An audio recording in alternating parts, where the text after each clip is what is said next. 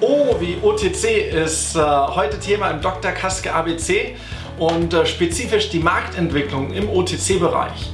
Die Absatzentwicklung in den letzten Jahren im äh, rezeptfreien Bereich ist stabil und äh, umsatzmäßig haben wir jedes Jahr ein einstelligen prozentuales Wachstum auszuweisen gehabt. Dieses Jahr ist es aber ein bisschen anders. Die Frage ist, äh, wie entwickelt sich äh, denn tatsächlich der Markt? 80% ist stationär, 20% ist online und äh, erstmals weisen die Marktforscher im Online-Bereich eine nicht so positive Entwicklung aus.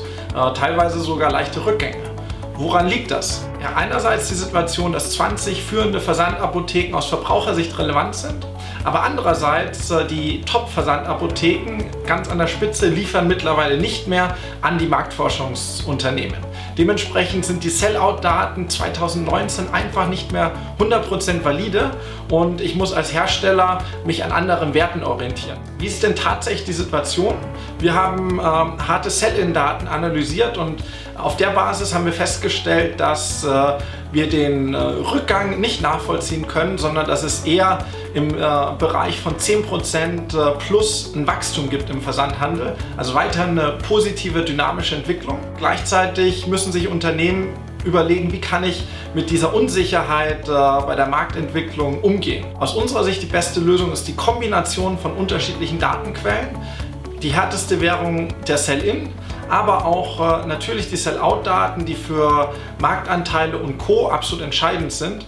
Und hier ist es mittlerweile leider notwendig, dass ich von unterschiedlichen Datenanbietern die Daten zusammenführe und äh, das Ganze in äh, Sales Dashboards vereine.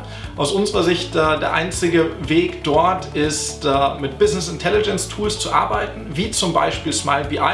In Smile BI sehe ich nicht nur Sales-Daten, sondern auch äh, die Marketing-Daten aus quantitativer Sicht, die mich dahin gebracht haben.